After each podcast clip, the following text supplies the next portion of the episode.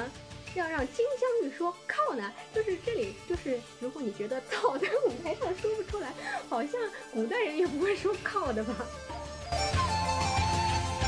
把邱莫言这个角色去掉，呃，对，对，因为他这个戏可能也是成立的他。已经把邱莫言戏份砍掉很少了。说到那个革命党呢，确实他这里的念白就是很像杜鹃山的那种。人非常不吃陈派这一套，然后觉得陈派再加交响乐，我就灾难翻倍的感觉。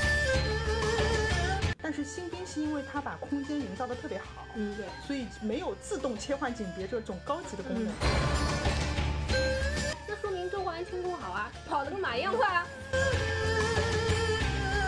我觉得主办方可以考虑一下，请我们芳芳姐啊去做导赏。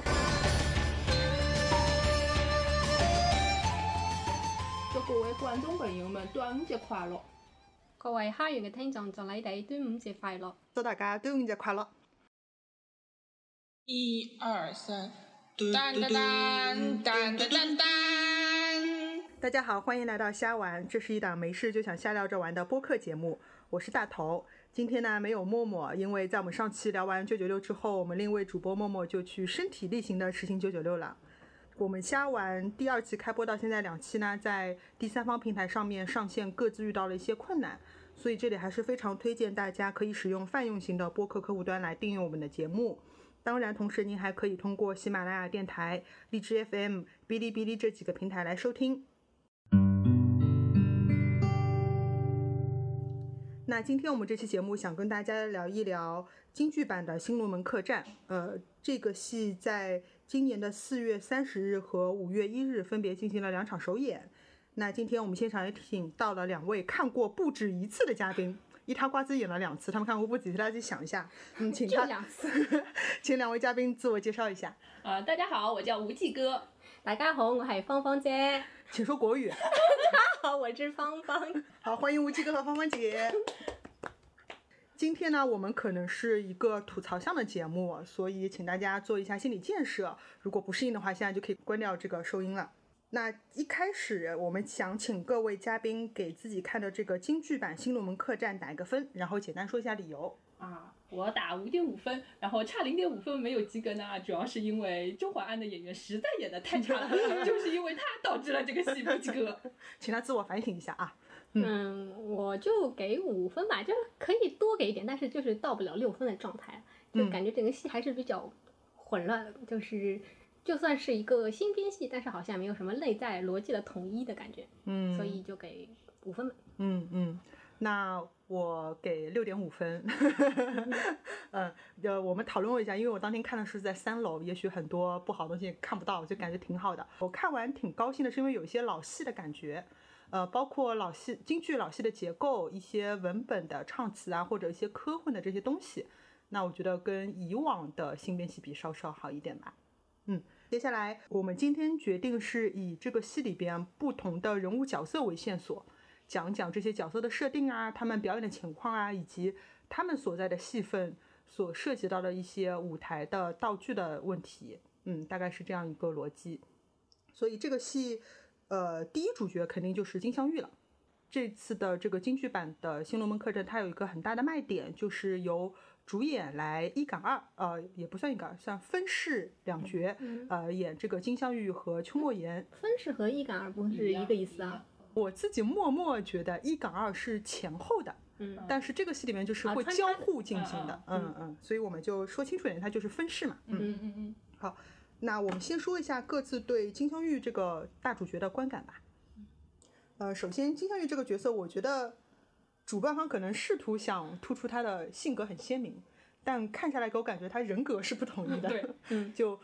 出场可能是比较泼辣、比较老辣的一个角色，久经商场，对，这是？大家就是先先入为主，也会预设就是这样一个印象嘛。对，然后他有用了一些外在的一些手段啊，就是比如说跑拿着烟袋出拿烟袋出场对，嗯然后一些念白什么的，还要跳上桌子啊，这些。让大家觉得她是一个很泼辣的老板娘。对的。然后接下来到下一场人设，另一个人格马上就出来了，就是一种小白兔的人格。就见到了另外另外一个男主角周华安的时候，觉得瞬间投入了。白莲花，傻白甜，对对对，就有一点这种就非常无脑，就是嗯很难让人理解他跟这个周华安的感情是怎么起来的。就是一见钟情 老套路嘛。对对对，他戏词里面是给人的，就就是是写出来的就是一见钟情嘛，就是天上掉下个天上掉下个林妹妹的感觉。这个心底恰似旧时有个这种 感觉。对，但但是比如说一开始他是一个经营客栈，肯定来来往往江湖上啊，或者是很江湖很四海的嘛看过，已经阅人无数了，嗯对，对当？时我们讨论是感觉有应该是他其实是连沙家浜里面阿青嫂的那种嗯感觉都没有出来，就是说，对，就是很出淤泥而不染，不是有一些就是表现他跟这种呃来来往往往的客人之间这种打情骂俏啊什么的吧，他就感觉还是挺反正，就手都不能摸到一下，要马上啪嗒打开，嗯啪嗒一脚踹出去，这种就是不能就是你就算跟人家就是那种要装一装客套一下，但是不能让人家沾到身的话，但是你前面总归有一些纠缠可以要纠缠到勾到的地方，然后在紧要的关头退出去嘛，就是他现在是感觉沾沾下手都沾不到的，对，就我们设想他是在肢体接触上是相对比较开放的，嗯。但其实表现出来还是一个很良家妇女的这种感觉常。良家妇女，嗯就是嗯不能碰我的，一点都不能碰。对的，而且再到后面呢，就比如说周华安会跟他说，呃，周华安的动机说他想就是搭救忠良，嗯啊、对吧？把他们的这个小孩儿可以留条根救下来，嗯觉得哇，这个动机好伟大，我要跟你一起干，就 就觉得不行了。而且就是通过这一句段嗯唱，好像当时是对就一段唱段唱，马上就是这个思想境界提到了提提升而而且就是丝毫不犹豫，就是且不说那个周华安那一段唱成啥样了，然后就 就就你正常，就就一点反应都没有，就嗯就就是这个角度一百八十度转的太大了。对的，我感觉他平时经营客栈赚的钱都交了党费，所以悟性就还挺高的。嗯嗯，那个主演吧，主演我是觉得就是说他想要塑造人物，但是他用外在的一些道具金金。镶玉嘛？啊、对对对，就是就是说，嗯一个是出来是用了一个烟袋，第一场出来对，第一场出来是用了一个烟袋，然后后来他进去把烟袋放了之后，第二第二场再出来的时候，也不是第二场，还是在客栈里面嘛，嗯他又换了块手剑上来嘛，就总觉得就是说演员觉得手里不拿点东西，然后又没水袖，就嗯各种就就就演员就是要借要要借助借助，但是嘛，就是感觉还是不是结合的很好。你看这王曼玉什么道道具都没有啊，也有相思柳叶标，没有相思柳叶标的时候下来的也很还有就是那个老是往桌上这么一跳，哦，对对对，啊这个我也想说拍桌子、跳桌子，这呃，拍桌子、跳桌、跳桌子用的太频繁了。我不是就是你会很刻意的让观众意识到，哎，他又他要跳桌子了，他们拍桌子了这种感觉。哦，对，包括那个拍桌子的时候，那个情绪没到他就拍了。对的，还有就是他那个以台子设设计的很不好嘛，就是金镶玉往桌子上一跳，他在下来的时候他一定要往手前前一撑，就显得很笨拙不好看嘛。对的，就就是他做做事，他几乎每次出来都要坐桌子上，对，然后从桌子上下来的时候，就是一定要手好看。一对，一定要用手一撑，再那往前一呼这是因。为比如说是他坐的太深了，还是因为桌子太高了一个是？就是有有一个他上来不是弹水嘛，弹水那条桌子因为是长的，嗯然后他他是坐在中间的，然后他下来就是肯定是要往前挪一下，嗯屁股才才能下来的。对。然后其他的话，我也觉得有可能是衣服的，他因为那个衣服设计的不是是斜过来，那个是长的嘛，嗯是不是会半啊还是什么？还有嘛，就是电影他肯定不用拍拍到这个镜头啊，是的，但是你舞台上你全部都在观众面前，你藏不掉。是的。嗯，对，就是就是说这种就就我觉得就桌子一次两次真的就是到头了。啊，对，用的太多次了，就上房揭瓦，真是。啊，是啊，你不能每一次说我都是坐在桌子上面，然后 好奇怪呀、嗯，哦，还有就是那个那个就是要表现这个人物泼辣嘛，就是就是要说一些粗口啊、脏话什么，但是就是你插科打诨说一些现代词汇，让一些边上小杂鱼这种丑角说没事，为什么？要让金镶玉说靠呢，就是这里就是，如果你觉得操在舞台上说不出来，好像古代人也不会说靠的吧，哦，对啊，对啊哦，你这么说，是的，是不啦？对，一样说会说操，对，啊不会说靠。但是如果你觉得操好像在舞台上就是有一点太过，你就算说，那就他妈的可能会稍微轻一点，对对对吧？对就是你起码要说一句是是这个时代的人会说的话吧。而且我一直觉得他们就是 朝廷或者周华周淮安喊他老板娘，不如喊掌柜的更符合，就是嗯古、古代的那种气息。老板娘嘛也还行啊，嗯，我会觉得如果他们喊掌柜的，我会听着更顺。嗯，嗯，还有哦，对我还是觉得还有觉得就是它里面刻意的用到一些花旦的台步什么的，嗯。就太刻意了，就是一直在扭嘛，但是但是不好看，就、嗯。就是说它因为它那个胯是扭的非常厉害，嗯然后然后让人感觉就是这个是是是是个很泼辣的老板娘，但是实际呢、这个身段不好看，我是、嗯。我是这样觉得，就扭的有点太过，然后这样走啊走走啊走，我觉得他很多花旦戏都不是那么，那这个特别明显，就是说这个扭的可能跟服装有关系。对的，它不像传统的戏嘛，它直筒筒的对的，嗯打这样就明显你那个腰在里面稍微就只会觉得有那么一点那个往这里还有踮脚，你难道不觉得吗？啊他他刻刻意的那个脚是踮踮踮的有点那个吧，什么时候踮脚？就是刚出场的那时候，像李凤姐一样的走的时候种他踮的很厉害的。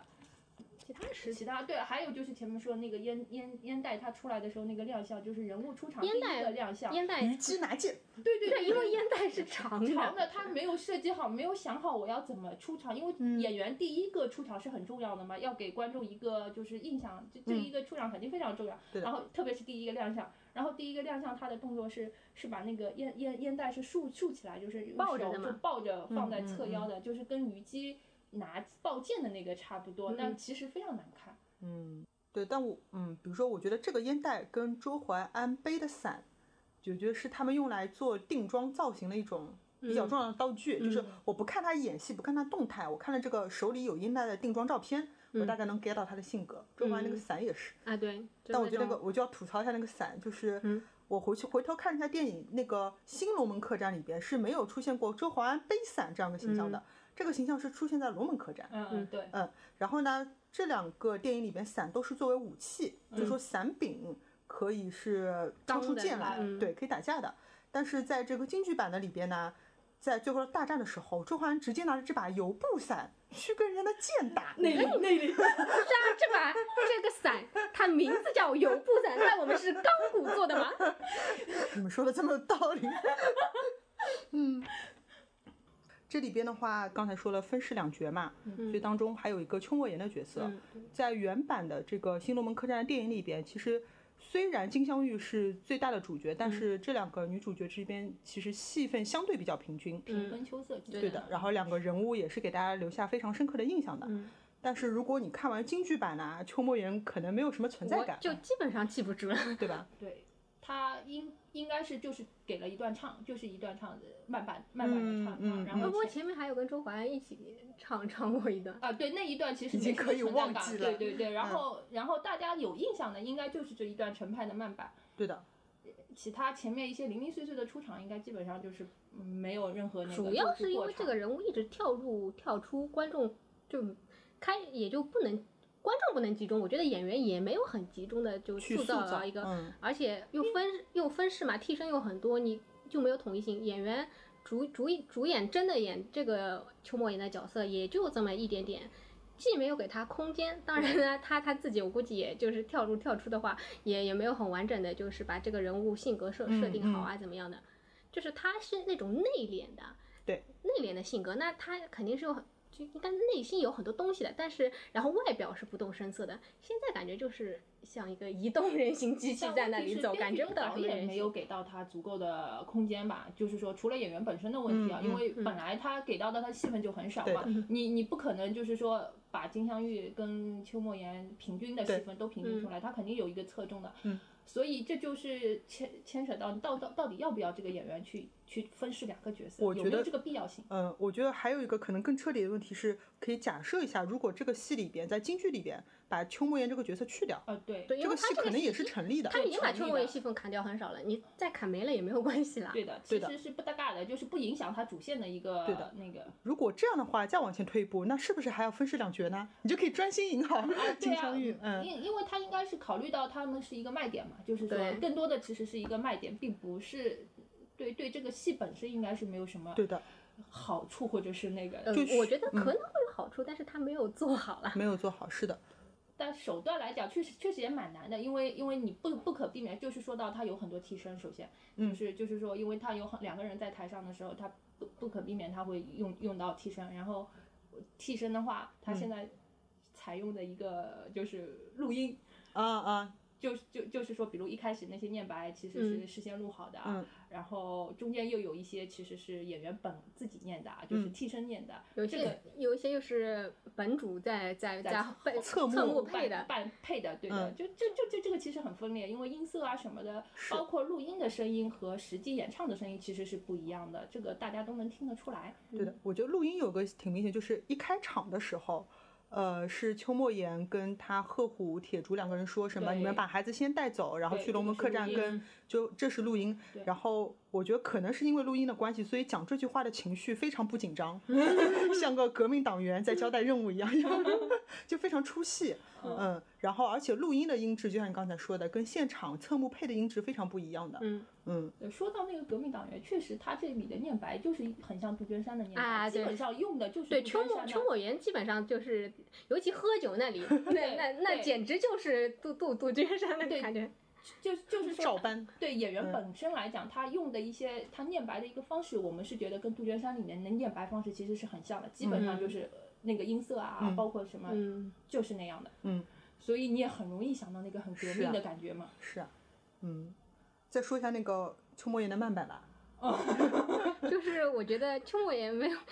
就个人非常不吃陈派这一套，然后觉得陈派再加交响乐，我就灾难翻倍的感觉。哦，先先把这个慢板出现场景说一哦，下，是的，这个要吐一下槽，实在是。对，剧情是走到了那个金镶玉跟周华安假成亲，对吧？他们已经上楼进洞房了。这时候邱莫言呢就心里非常痛苦，嗯呃，我要喝酒，然后喝酒之后呢就醉了，就要用一段慢板来抒发感情。对对对这时候舞台处理呢就非常奇葩。对嗯他他的处理是这个样子，因为我们在前排嘛，能看得嗯特别清楚，就是嗯首先。后面灯光稍是应该是稍稍有点暗的，暗掉了对，然后把所有的道具啊啪嗯全部撤下去，然然后原来再来倒在台上的人滚啊滚啊 滚下去，滚下去，自己滚是吧？对，本来台上是有一个人是 嗯是那个喝醉的，然后嗯他小摊是吧呱，对自自己滚下去。好，这个时候全场进入邱莫言内心世界界。就舞台上只剩邱莫言一个人，对，高但是光时刻。但是之前导演不是这样处理的，之前有类似的场景的话，嗯导演处理的方式是暗场，就是说。台上其他的灯光稍暗，然后那些人就是坐在那里不动，然后他的他把主要的灯光给前面的那在唱的那个人，但是唯独到了这一场呢，他是把所有的布景啊以以及闲杂人的全部都撤下去。一个很经典的新编戏二黄或反二黄模式 出现。啊、是，然后等等到这演员这一段陈陈派慢板唱完之后，嗯然后啪的，而且是明剪哦，嗯就是说我本来以为就是说只是我们前排的人嗯看的比较清楚是明剪，嗯现在我们三楼的观众看得也非常清楚，就是明显上来了。啊对，就是搬着桌子啊椅子，踏踏踏跑上来，然后嗯那个人再继续滚上来，躺在地板上，然后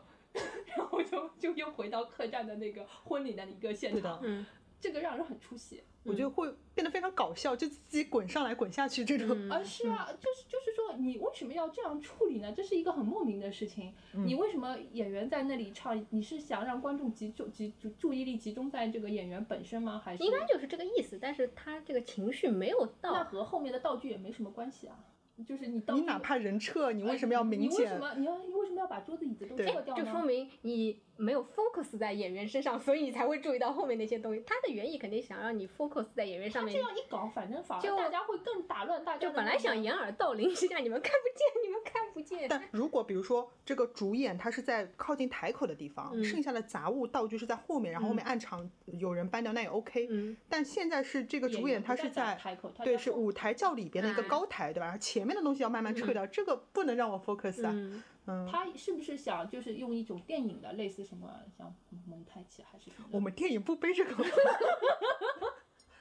就瞎蒙太奇，一开始也是的，就是有个薇娅，对，呃邱莫言出场时候、有两个邱莫言同时出现在舞台上，一个是薇娅滑下来，然后一个另外一个邱莫言是蹲在地上，张开双臂呃保护保护两个。小孩，对我我们理解有可能是时间点没掐好吧，应该是飞过去之后然后再下来，呃是是不是要表现这个意图还是怎么样的？那也不顺的呀，你 就是你不能告诉我你薇娅是飞飞经过什么地方，以及你经过了什么事情才护住了这两个小孩儿。呃，都不顺对他他他的目的只是要把薇娅这个事情展现一下，我们京剧舞台上有用了这个薇娅。海派京剧，啊，对对对对对，他 的目标应该就是这个目的，但实际上为什么要用这个薇娅？然后在这个台上该不该这个时刻用？然后对剧情推动有没有作用？他不管的，他只是只是告诉你哎，开头热闹一下嘛，活跃一下气氛。啊，对，有一个薇娅这刷过去了。对，所以我是觉得总体上就导演的说法有点瞎蒙太奇，啊啊，是就不知道为什么，但是有一个蒙太奇。啊，对对，嗯。电影导演嘛，电影导演，哦可以理解，可以理解。好的，嗯，那我回到中国人那个还没讲完，啊对，其实情绪没到，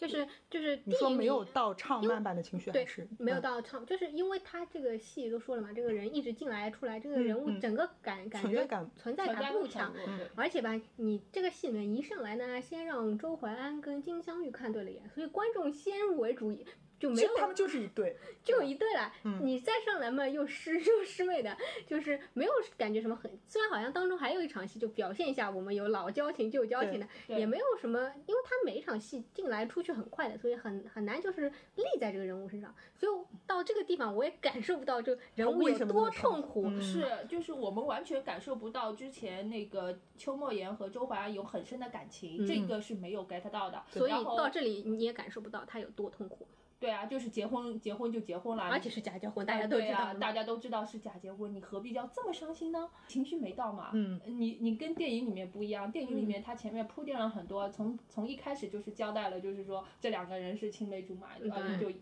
而且他一开始有一个镜头，两人在客栈的经典那个对视嘛，就就非常大家就知道这就是一对。但是他现在这个，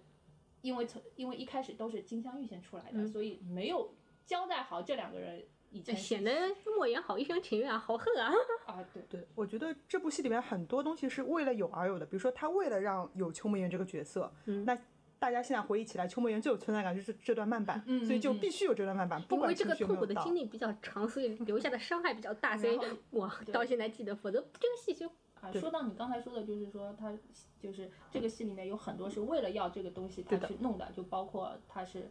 电影里面他用了好多电影的桥段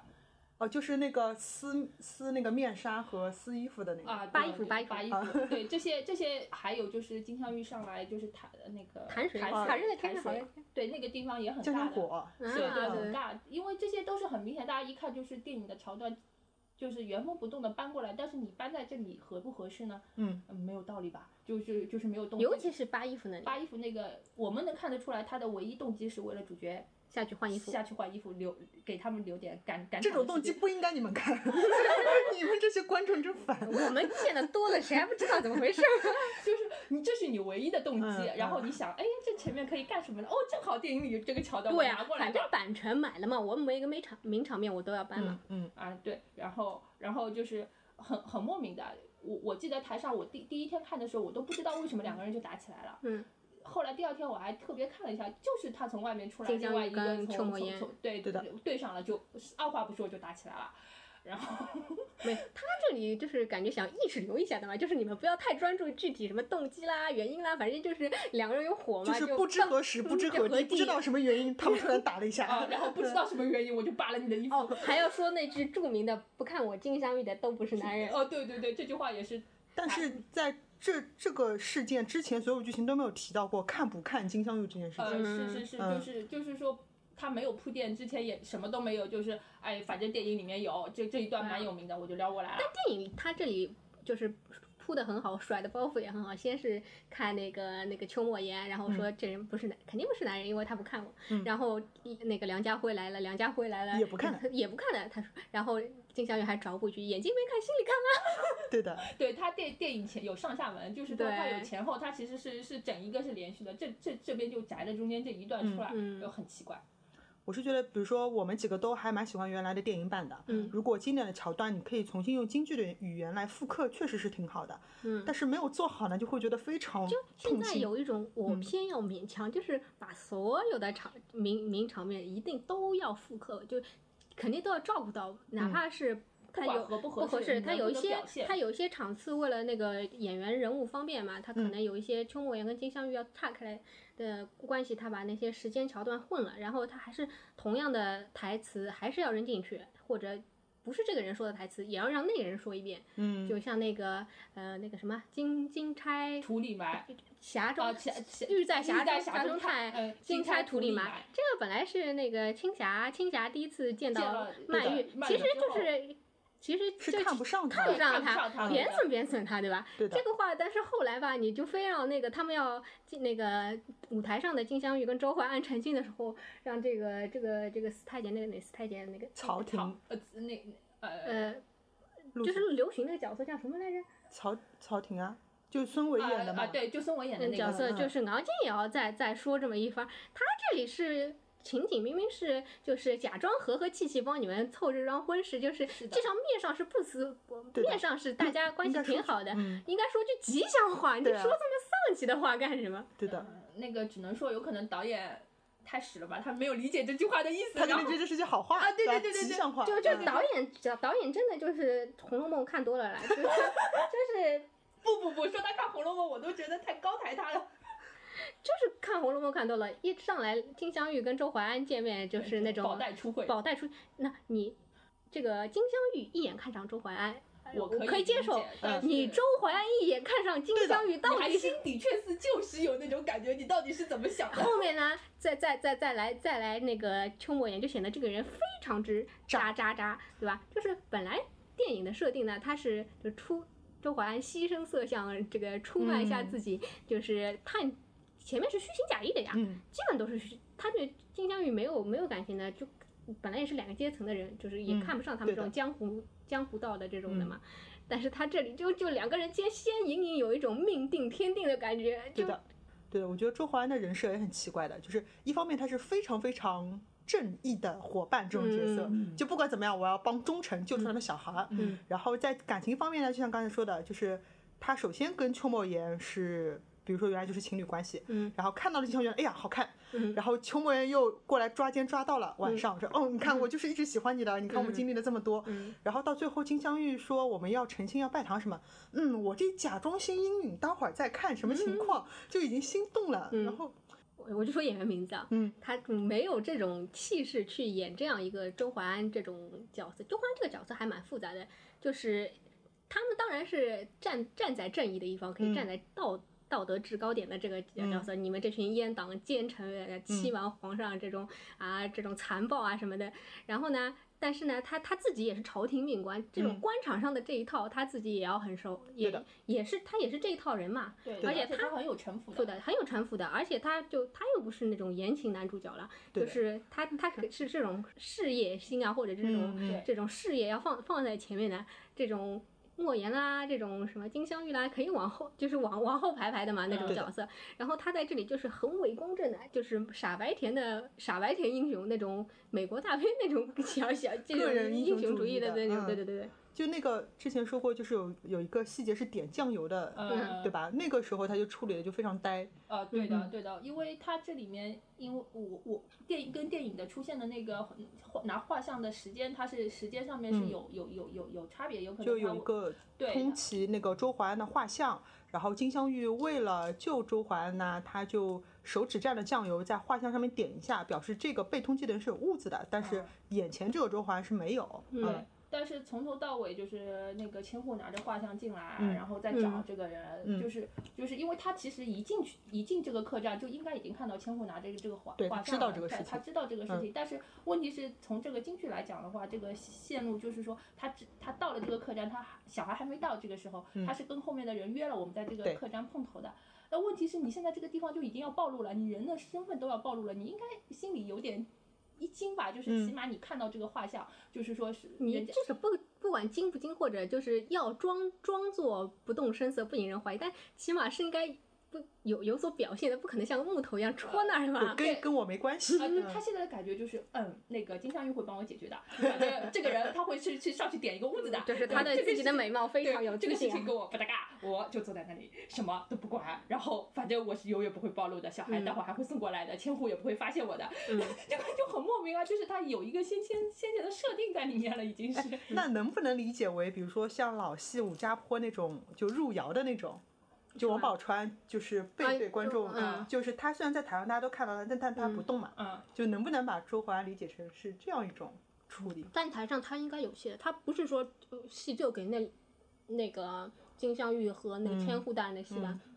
台上他有戏的呀，他不是完全没戏。听听他们说，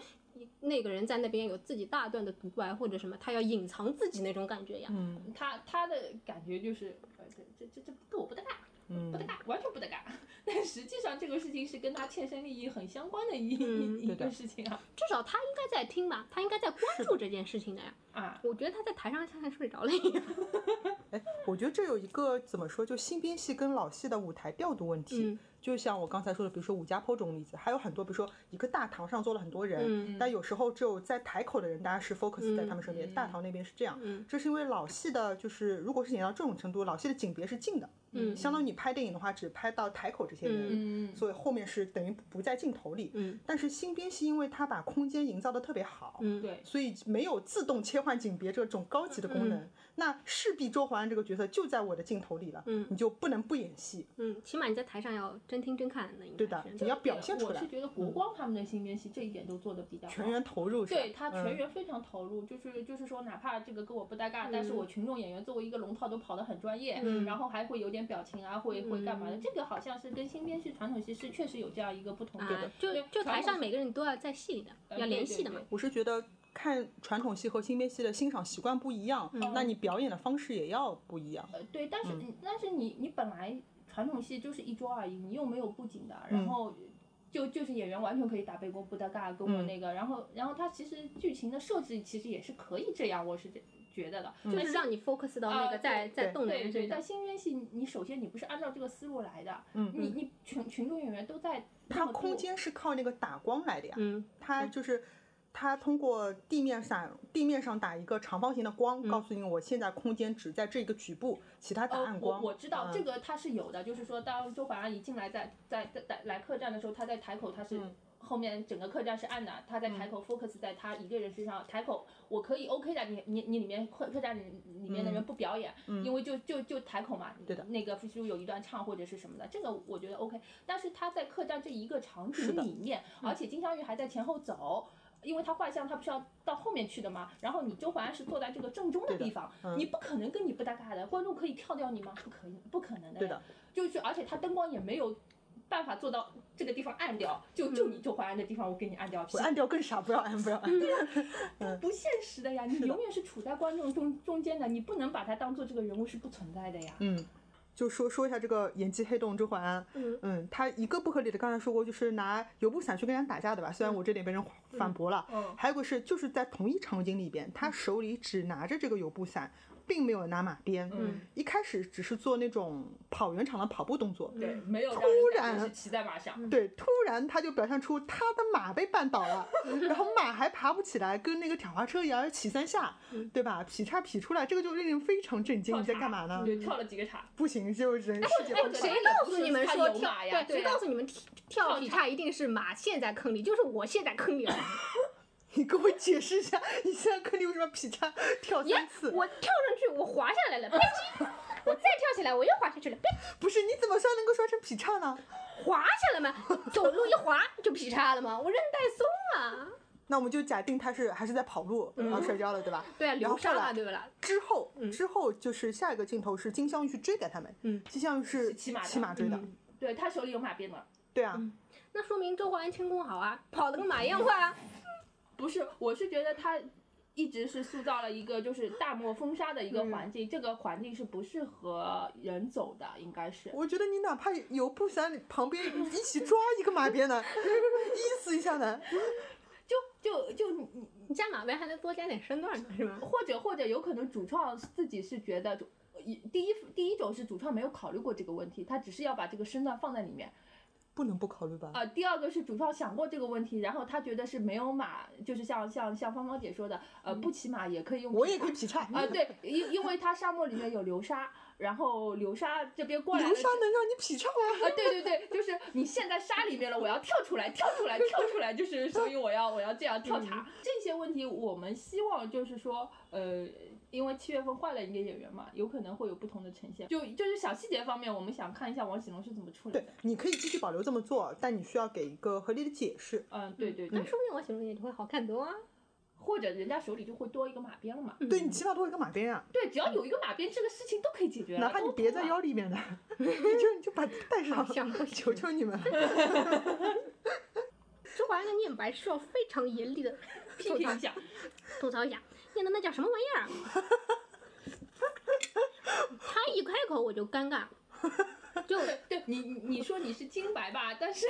但是你丫的好像就普通话，哎哎哎，注我跟你说，只有周华安这个人念白的时候，全场会笑场的。对，就是你你金白念不好，你就念韵白嘛，你嗯设定嘛还是一个文武老生的硬功的能期吧，你就你你就念韵白，你偶尔加两句金白嘛也就算了，就不太就有缺陷也不不明显，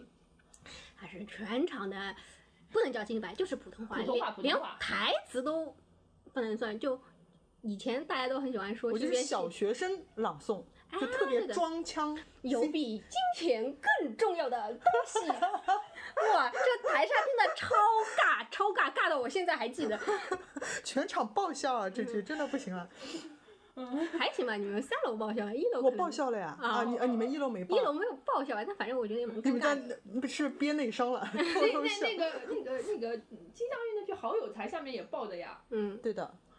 哦我觉得这是两个问题，就是金镶玉这个演员，他总体上演技是在线的，只是个别细节处理上，我觉得比如说这句话不太好对吧？然后周华安这个人呢是。之前那个芳芳姐说她演技是一无是处，就是嗯我觉得不是，我觉得她是演技黑洞，就周围所有的人的表演水平都会被她拉低的，就完全不行。对对对对对，啊，好像你这么一说，真是就是没有周华安的戏份还稍微好点，就可以到六分的，就用周华安的这个戏都要拉到及格线以下了。对吧？就他那个念白，而且就有对比嘛。我开始以为是老生演员没法念好金白，因为老生念金白的戏也很少很少很少很少。我派孙伟来跟你对峙。哦，孙伟那个再说，他因为嗯太太监嘛，他还有另外一重身份那倒，是，就是就是，但是你后面王喜龙一出来，他也他他也是说金白的，而且是那种他是公公嘛，嗯，督工的角色，但是他那个念白就觉得，哎，这还是在在，而且还是京戏的那种感感觉，他可能借了一点那种法门寺那种对的。那种。那个那个刘瑾的那种嗯有一点点有一点点那种，但他主要还是武生的那种念白嘛还是那种念白，他就是你就感觉是演唱戏的那种念白。对，周华周这个周华健这个念白就是，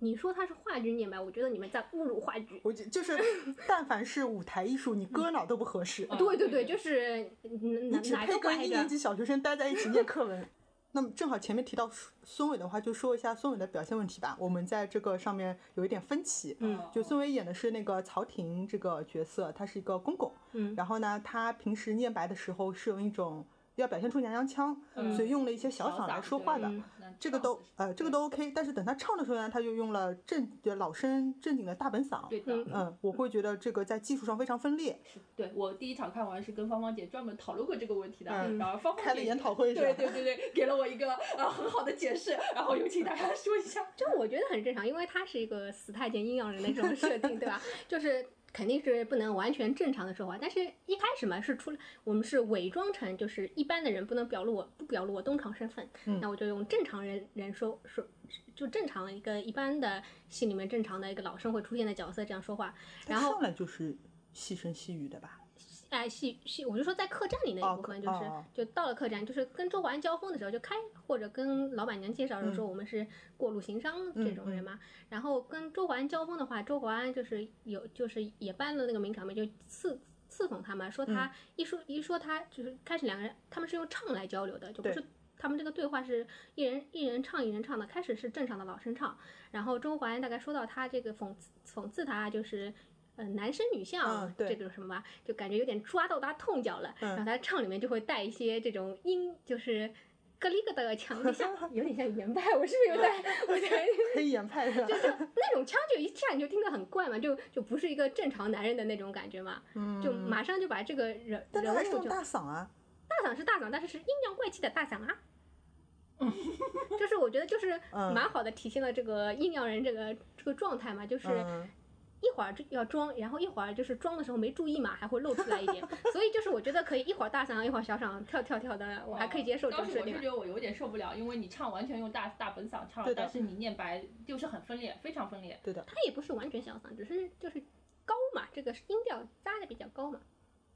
但是就是你当，那我觉得你唱也应该这样，就是对于我我不我不管在京剧技术上面是怎么去体现啊，对于有个对于人物的理解，你的生理构造是这个如果统一的。如果你是说话就是这样细声细气的，就是有种阴阳怪气，那你唱或者就是就是你整个唱就是要用言派，然后比如说呃，比如说戏曲吧，它最常规的就是说我念白什么调门，唱就是什么调门。啊，我理解就是一一一会儿是装，一会儿装着装着没注意又露出本相那种你。这样说也可以也，可以吧？可以可以给肩膀挂穿。我觉得主办方可以考虑一下，请我们芳芳姐啊去做导赏。再说一下那个彩绸的问题吧。哦，对的，这个我我我这个我们也有分歧吧，应该嗯是对。彩绸我们先芳芳姐你你你你先，我们先说一下彩绸它发生在什么阶段。嗯是呃，就是呃，金镶玉这个使用彩绸的角色是金镶玉，嗯那他们已经在客栈客栈里边发生冲突了。那金镶玉下场之后，哎，哦，是那个婚礼对吧？婚礼婚礼然后已经已那段大慢板结束了，然后就开始重就兵开打了。重点大战，最后大龙凤开始打了。对对对所以这时候金镶玉就挺身而出，加入混战。对这时候掏出了彩绸。对，嗯，然后我我我首先觉得啊，就是说这里面是有点。为了展现演员本身他会这个绸子，然后他又是武旦出身的，嗯所以硬要把这个彩绸加进去的。但是我觉得在这个戏里面是不合适的，嗯因为我自己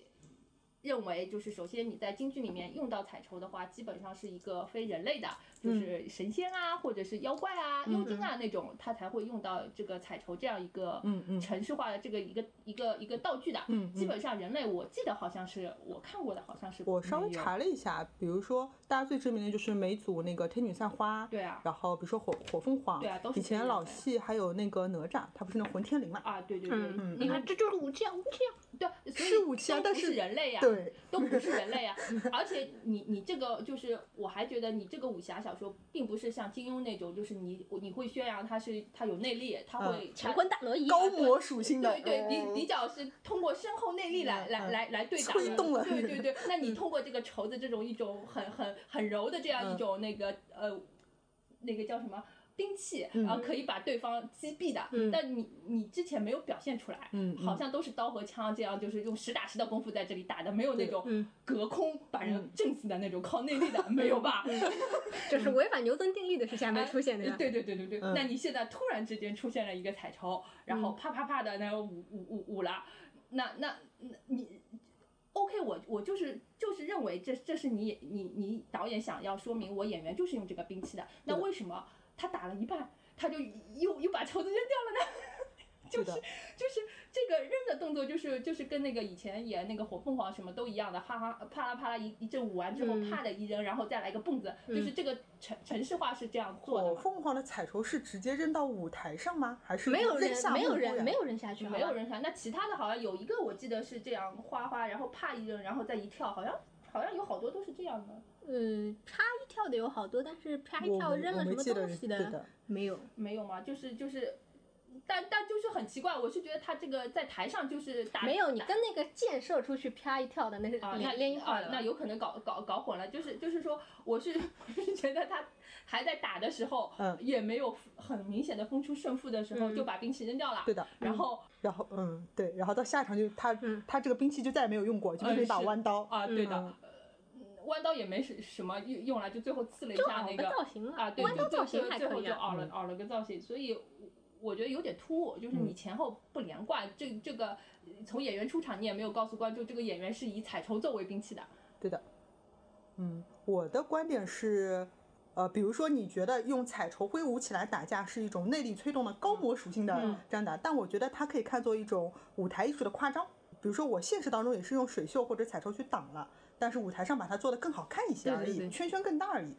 但我也同意它不统一。比如说，我希望如果你是用彩绸来做武器的话，我希望一开场你出来之后，就像就是就是你像仙女一样，手上会挂两条绸子的，就是 你日你日常装束对吧？就是比如说像那个《武林外传》里面一个佟湘玉，就是她日常装束是有两条绸子的，那你紧急起来，你绸子甩一甩，我也可以接受的。哪怕你上来时候绸子短一点，这次出来长的换一换，对的，？对的，这也可以的。但我不接受的是半途把它扔掉。嗯 因为我是没有把长绸当成武器啦，嗯反正就是就像前面无忌哥说什么什么人类啊、仙啊这种老戏的规则啊什么，我觉得这种规则嘛也是先有现象，然后再总结规律的，并不是说我们根据这个规规律，然后后面亦步亦趋的创造。就如果你把它创造的好看的，就台上看的舒服也就行。但是现在台上并没有，呃，很非常圆，虽然不是非常圆吧，但是其实也也也蛮热闹的嘛。一般性观众看看，觉得这个彩绸画画也挺热闹，但它没挺好看。道理啊。嗯，就啊道理嘛，就是我觉得就想到以前那个老的粤语残片那种啊，陈宝珠、小黄蜂那种时代的，对吧？对吧？就手底下手推推，然后天上 biu biu biu，就是有这种彩彩彩圈就出现了嘛，就是就是哦这种意识意识但是。那种长片是全篇都是这种打打斗的画风那，那因为前面前面又没有正式打了，前面是小交锋呀，就那他也有有一个一个演员出来打的，要不换刀，要么换枪，他他嗯那是他们打的手段比较单一嘛，所所以不是这个不好，是应该多加一点，多加一点，多加一点，对不对？每个人都用彩绸啊。不不，你就是花头巾要多翻翻，对不啦？这种这种台上 biu biu biu 闪闪激光啊什么，哦，我那时候跟无忌哥我们探讨过嘛，就是这个打的呢，就是你不觉得这个风格打的打的那些套路呢，就是还是老套路，嗯对的，老套路呢，但是你这个戏呢，并不是老老戏，所以就是感觉前一块就整个一块戏跟最后那个这一块打的部分。其实是蛮割开来的，就像像我们看过很多那种那种日那个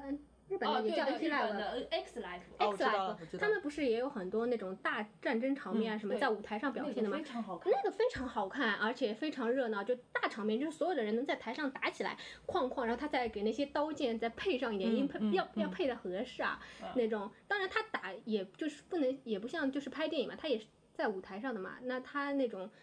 哐哐一下也有那种凹造型的嗯戳戳，那嗯速度可能跟那种电视剧的不能比，但是在舞台上也非常好看的。嗯，那然后主要是它光影，光影光影用的好，对。那个用的非常非常好。然后我们看过几部很有名的，就是那个《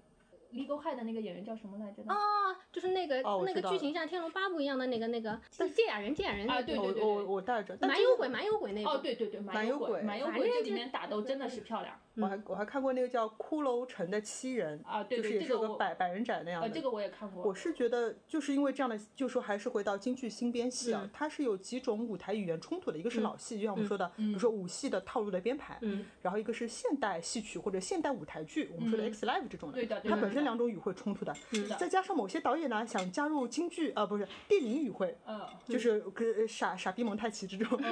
对吧？就在整个这个戏，在这部京剧《新龙门客栈》里面就显得非常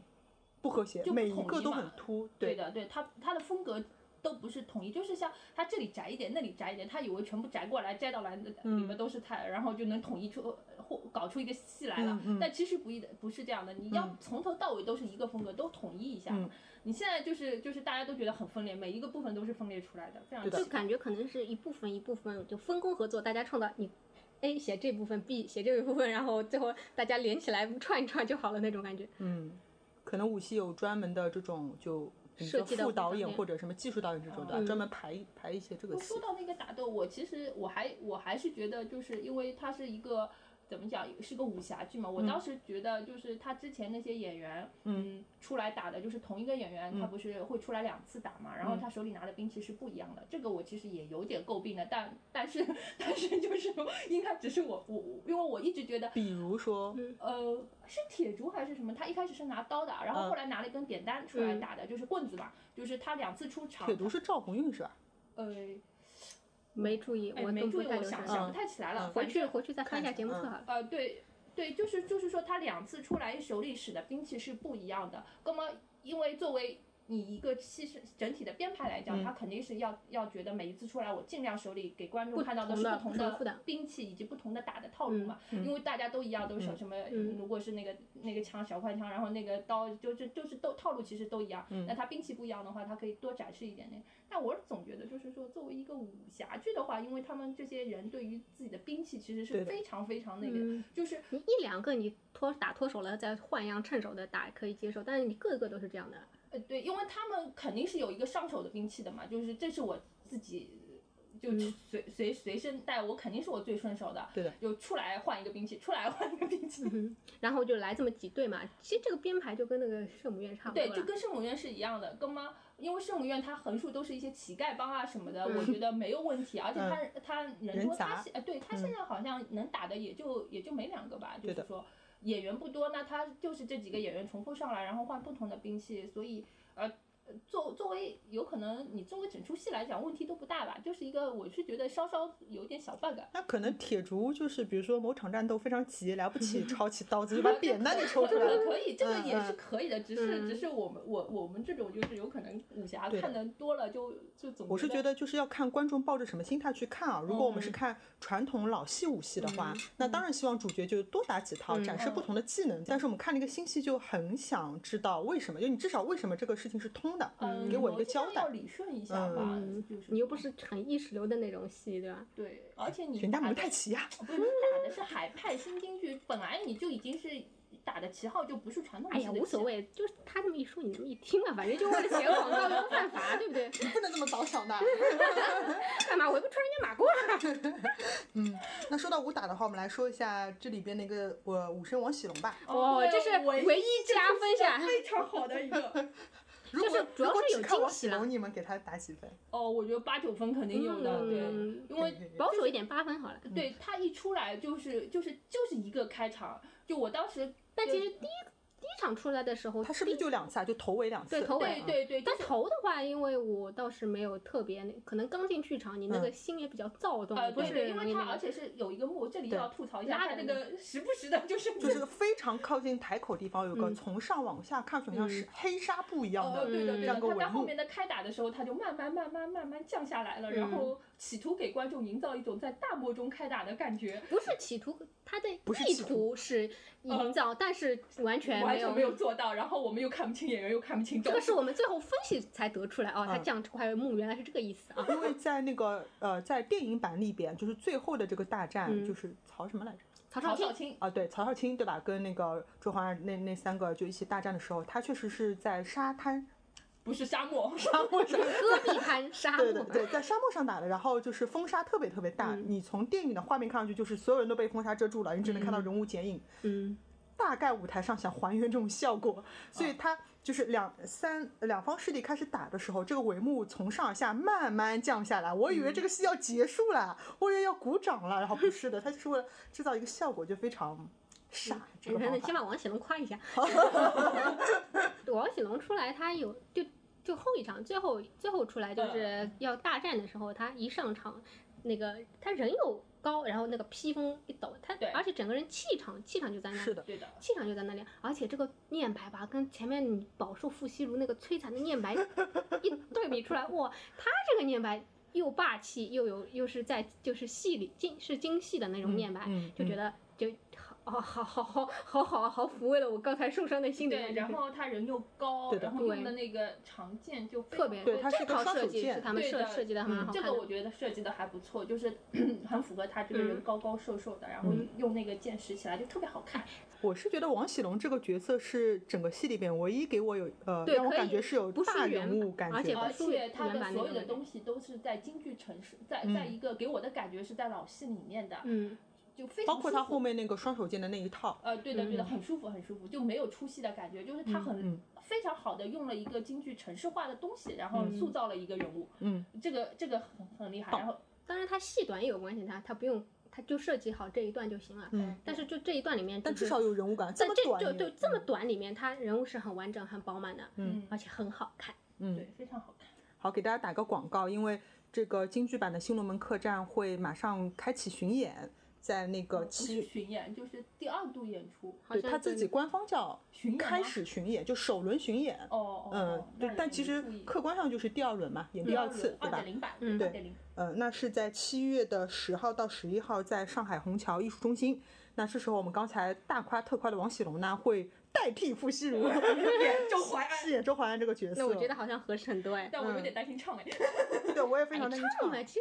唱很多的唱很重要吗？就是就是哦不不不，还是重淮安唱比较的多重要的，对的，少唱两句。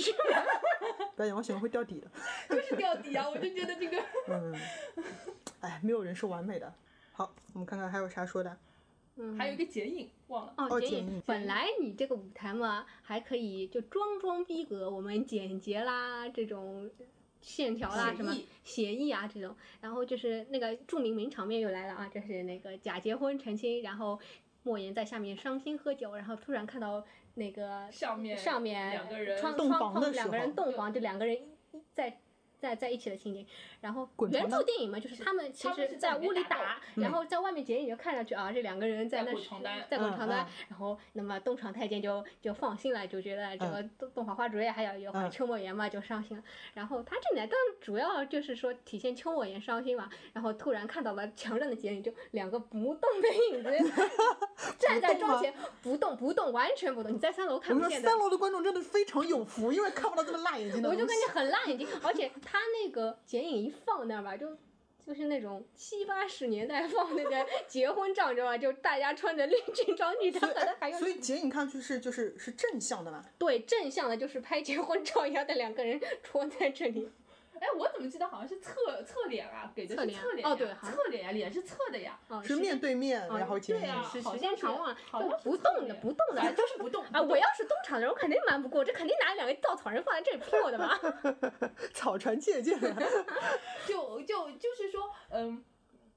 导演想的目的大概就是说，呃，让观众知道这是怎么回事。毕竟有人有可能没看过电影，对吧？哦，对对对啊，有人没看过电影啊，他想他他现在的导演就是生怕观众看不懂，我要把所有的一切都展现给观众知道。那我我觉得这个导演是这个目的，就是说，哎，你们有人没看过电影啊，你不知道上面发生什么事情呀、所以以无缘无故邱莫言在下面就喝喝伤心啦、流泪啦、喝酒啦，就一段房呃不是慢板嗯全慢大慢板就开始了。那那那有观众会不理解啊，所以他要弄两个剪影放在上面，然后告诉观众。就是嗯邱莫言嗯是因为看到了剪影，所以我才不开心了。嗯哎，我觉得像这种名场面也是不必然一定要恢复的。嗯嗯，就是比如说邱梦圆这时候已经很在楼下很伤心了，然后旁边不管谁吧，就可能说一句，你看他就是一入洞房，可能什么事都忘了或者什么，刺激他一下，啊对对吧？对达到这个刺激的效你果。不需要把所有的东西都而且吧，因为嗯前面这个戏没有写好，就显得这人物就邱梦圆特别小家子气，就是对啊各种。其实邱莫言原著他是他是他应该也是他他这里也是要要表现他冷傲嘛，对的，就是那种冷艳嘛，他也是内心很骄傲的人，不可能就是说，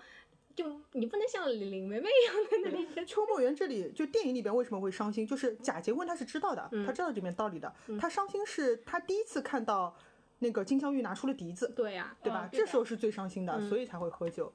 所以他因为时间本来就跟电，影时间而且可能线是有点就可嘛。剧剧本设置的关系嘛，就感觉每一个人物都小气了一点，就是说胸怀就格局都没有原原都没有原来大，嗯，我是记得电影里边好像，比如说林青霞演的这个邱莫言，嗯，原本是好像不是他杀死的，死对对吧？是因为因为他受伤了不拍的后面死。嗯嗯，哦，不过我觉得电影的话，设计死掉邱莫言也是合，就气氛上是合适的。嗯就像《红楼梦》里面肯要死掉的是林黛玉一样的那种嗯感觉，这样、对就是呃，邱莫园是最出世的那种感觉，就是对的不是成比较成熟的。然后他是最没有个人情感和利益牵涉在里边。他对他是比较世、就是那种世外仙姝的那种嗯寂寞林那种感觉嘛，就是就城市的分，他就是为主要是为了周淮安，就 是才搅到这种 纷纷杂扰乱的江湖中，然后最后治本节来还节去也很正常嘛。而且我觉得电影里边的金镶玉，他是在最后时刻才在道义上觉醒的，嗯，就是经历了那场大战，她嗯才被这些人的行为、嗯或者他们理念打动，所以才说会烧客栈啊走掉。嗯，但在戏里面就是一句话嘛，对吧？他是那也要你一方面嘛，又嫌弃这个这个台上的戏亦步亦趋的靠背 电影的那个靠的不合适，当然他自己写出来的东西好像就更不怎么高明。对，我是觉得这个戏有个好处是，它已经有很很好的前辈了，就是有两版电影，嗯那你这个剧本是有基础的，故事结构是有基础的。同时，比如说，因为我会觉得这个戏现在表现的不好，我才会去看哦，电影在这里是怎么处理的。那它提供了一种可能的比较好的答案，你还可以去挖掘别的比较好的答案，对啊，但是他挖掘就是就是成也这个，败也这个，就是他太拷拷贝这个剧了。这个剧其实你是，我觉得主要是江湖那种气氛，那种浪漫气质出来，对的就，是不一定要死抠死抠的，对吧？你要是没买到版权呢，你你也可以一样写这种故事，人名字稍微改一改。但你买到版权了，你也不用把每一个名场面都扮演一下嘛。但是不是因为，比如说现在新编剧他就是要整体利益都拔高，伪光正，嗯对吧？我觉得所有戏都是这样的，嗯，那他就没有办法出现那种浪漫的感觉。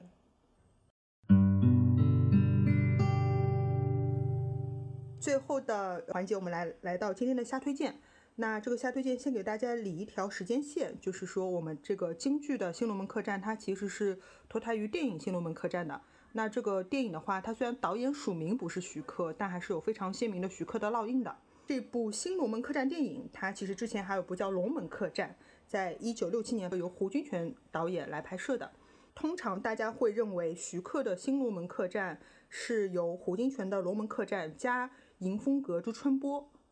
迎春阁之风波 这两部电影，呃结合起来的一个结合体。因为迎春阁这里边它其实是个客栈里面有女老板娘的，而且有几个女的这个打工仔。徐克他这个导演原来的研究论文研究对象就是胡金铨，那胡金铨的研究对象是谁呢？是老舍，所以他在这个迎迎春阁里边还原了一一小部分茶馆的片段，就是在客栈里边有好多。客官来喝茶，有一点有一点这些氛围的。那通常会说《新龙门客栈》是由这两部捏起来的。还有一种说法是有三部，除了刚才说的两部之外呢，有一个叫《喜怒哀乐》的这个电影是由白景瑞、李行、李汉祥和胡金铨一起来拍，每人拍喜怒哀乐各一段。那其中胡金铨拍的是怒这一段，由呃京剧的这个三岔口直接改编过去的。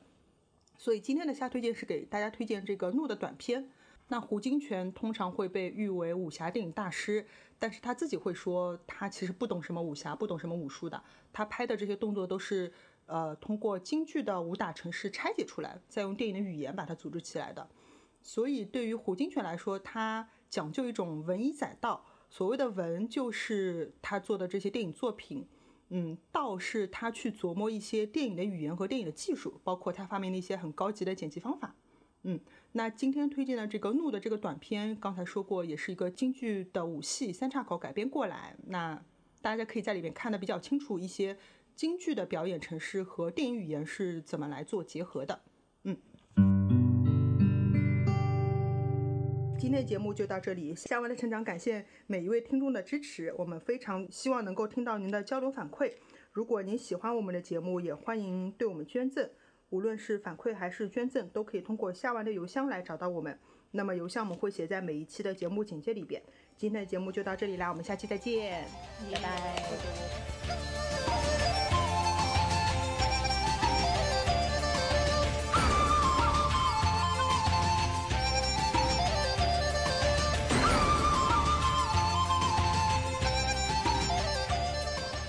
呃，这期节目等于是我们瞎玩进群上面临时加出来的。嗯，那为什么加出来呢？是因为无极哥和芳芳姐遇到了一一些事情。嗯嗯，对，是这样的，我们在网上是在平台上面有一个就是抽票的活动，然后我们抽中了，然后那个平台当时要求是看完之后写